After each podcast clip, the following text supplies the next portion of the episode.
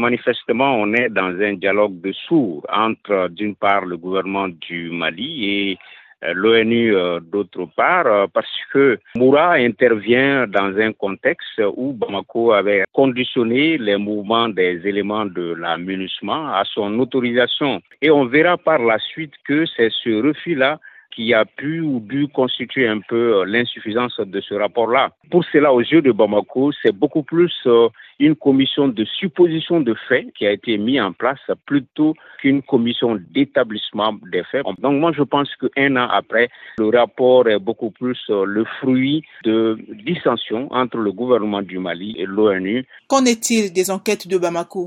Bamako avait euh, introduit euh, des enquêtes. Il y avait, si vous vous rappelez bien, le 6 avril, il y a un procureur militaire qui s'était rendu à Moura le 9 avril, il y avait même eu un transport euh, judiciaire et à un moment, le pôle antiterroriste de Mopti s'était même saisi du dossier.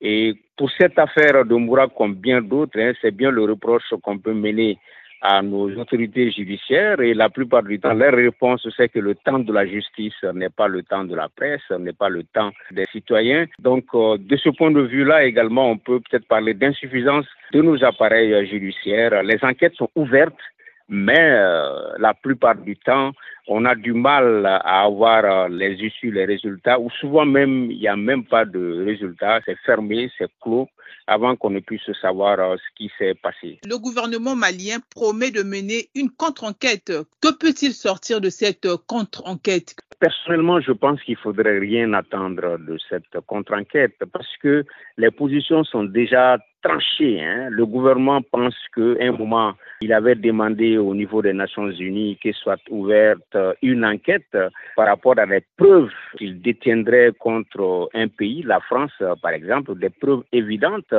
même par rapport à Moura, parce que quand vous écoutez le gouvernement, il dit que c'est à partir de Moura à partir de l'attaque euh, qui était en train d'être planifiée par les terroristes à Moura, que lui, gouvernement du Mali, s'est rendu compte de la collision de certaines puissances occidentales, en l'occurrence la France, avec les terroristes.